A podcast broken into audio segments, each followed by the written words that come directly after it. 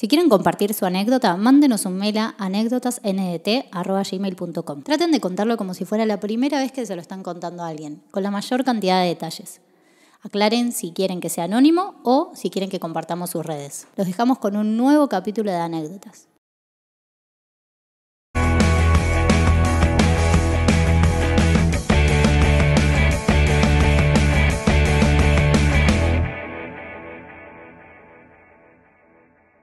¿Esta Cristian qué onda? ¿Algo?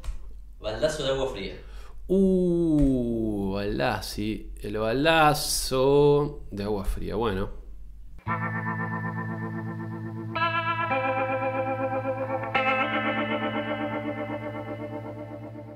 Anónimo. Tenía 16 años en un pueblo cercano al mío. Era una noche de bastante calor, un 10 de febrero.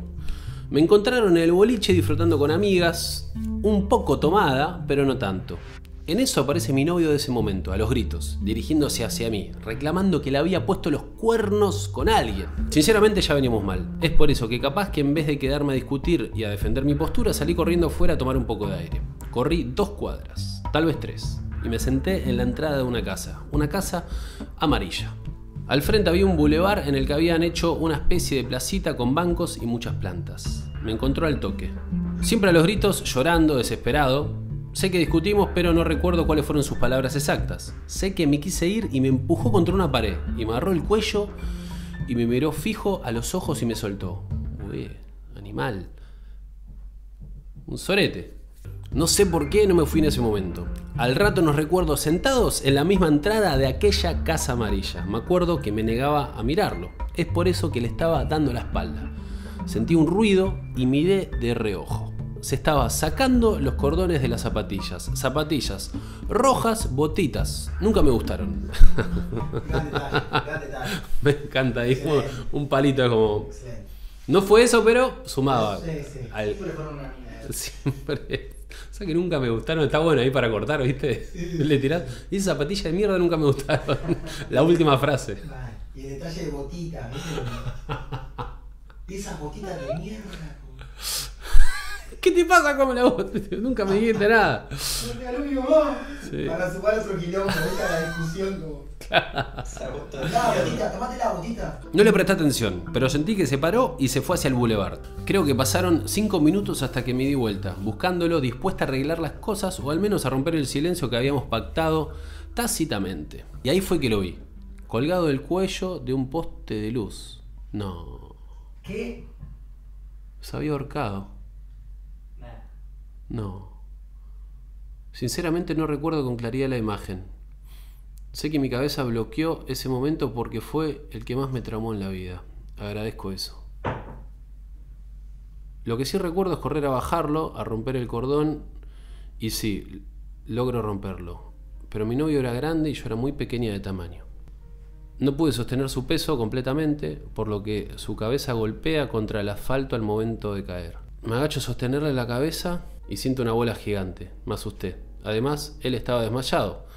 Pensé que estaba muerto en mis brazos. Nunca había presenciado un intento de suicidio. No sabía cuánto tardaba un cuerpo en morir por asfixia. Pensé que estaba muerto. Lo que siguió fueron gritos de mi parte, maniobras para llamar a alguna ambulancia, a la policía. Logro marcar y más o menos decir dónde estaba y qué había pasado. Mi novio se despierta. Me dice que por favor no cuente nada, que no diga nada. Yo tenía los cordones con los que se había colgado en la mano. Él tenía marcas rojas en el cuello, era imposible que no se dieran cuenta. Y sin embargo, cuando llegó la policía con una ambulancia no les dije nada, y eso que me preguntaron, ¿y por qué tenés eso en la mano? Se le salieron solos. Fuimos al hospital, tuve que dar todos sus datos. A él se lo llevaron a una habitación y lo examinaron. Y no aguanté. Agarré al policía que me había escoltado en la ambulancia y le conté todo como en un intento de pedir por favor que me sacaran de ahí, que tenía 16 años, como si mi yo del futuro supiese que eso hecho me iba a hacer mierda la vida. El policía agendó mi número, más no podía hacer. Me dejaron entrar a la habitación, él se durmió, y yo me puse a pasarle una crema que me dieron las enfermeras por las heridas del cuello. Llegó su papá, se lo llevó, y yo quedé sola en el hospital, con un pasaje de colectivo que no servía más, sin plata para volver a casa y con los cordones rotos en la mano. Estuve con él seis meses más y nunca hablamos de esa noche. Ni siquiera cuando le tuve que curar a escondidas por dos semanas las heridas del cuello. Luego de dos años de terapia se lo pude contar a mi psicóloga. Hoy en día todavía odio atarme los cordones de las zapatillas. Tengo mil preguntas. Muy fuerte, boludo. No, y odia las botitas de por vida, porque si son zapatillas cortas no llega el cordón. el chabón se ahorcó con las, los cordones de las botitas. Claro. Y la otra, ¿por qué el padre cuando se llevó al chabón no se llevó a la piba que no tenía plata, no se la llevó el auto? Un hijo de puta. Claro, yo también pensé eso. Yo, yo quiero. ¿Por qué se queda sola ella? Todos unos hijos de puta de la familia. Pero pensá esto: tu hijo aparece ahorcado con un golpe en la cabeza con la exnovia y la pibita tenía los cordones. Capaz el padre pensó que tipo ella, por cubrirlo. Claro, o sea, por no decirle nada a la policía, quedar recontra jugada en. Capaz que quisiste ahorcar a un chabón y, lo tiraste al suelo y le golpeaste la cabeza. Sí, no sé, no tengo idea. Pero ah, yo cuando contaste esa imagen, boludo, me agarró piel de gallina en la. No, no, yo también, boludo. es más, no sé si. La, la, me enfrió la garganta, no podía hablar, boludo. La la hablé muy la, conté muy despacio y media mal, pero porque estaba como completamente choqueado. Em, no, no, la llevaste bien, boludo. ¿Sí? Baldazo de agua fría. Mal, boludo, muy zarpado. Qué locura, boludo. Bueno, qué bueno que la pueda contar y nada. Em, fuertes los cordones, ¿no? Sí. Boludo, no entiendo. como, pero cómo se anticipa, ¿no? Porque no le gustaban las botitas. Que digo que es loco como ella como que se anticipa a la situación porque tiene algo personal con las botitas, no le gustan las botitas y lo nombra en el medio de algo que no tiene nada que ver. Es un detalle. Y las botitas, o sea, los cordones son más largos que una zapatilla común. Entonces tenés unos centímetros de más que te ayudan a atar, ¿entendés? Claro. Como que quizá... Es un detalle sutil de la narración que, que, está muy bueno. No, pero imagínate que el chabón lograba su cometido con el intento de suicidio.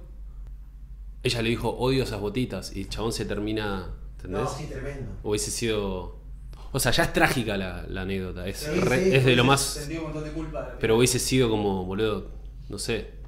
Igual, ¿qué onda el chabón que se suicidó porque le habían metido se quiso. No, bueno, boludo, pero, pero no es que. Pero la chapita el chabón.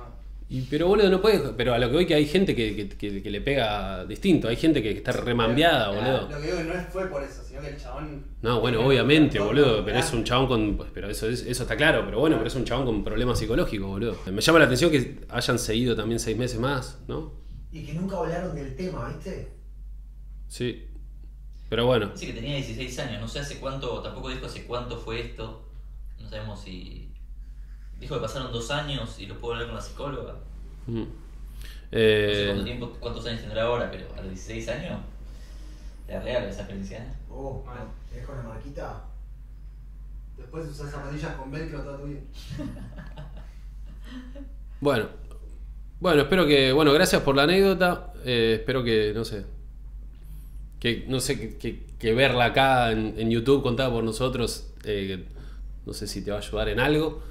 Pero nada, está es, es una anécdota increíble. Gracias. Gracias, Cristian. Zarpada la anécdota. Gracias a todos los que están escribiendo. Vean que hay lugar para todo tipo de anécdotas. Eh, sean oscuras, sean graciosas, sean paranormales. Yo la verdad me, me divierto mucho leyéndolas. Y ya vamos a tener tiempo para, para leerla de todo. Así que sigan mandando.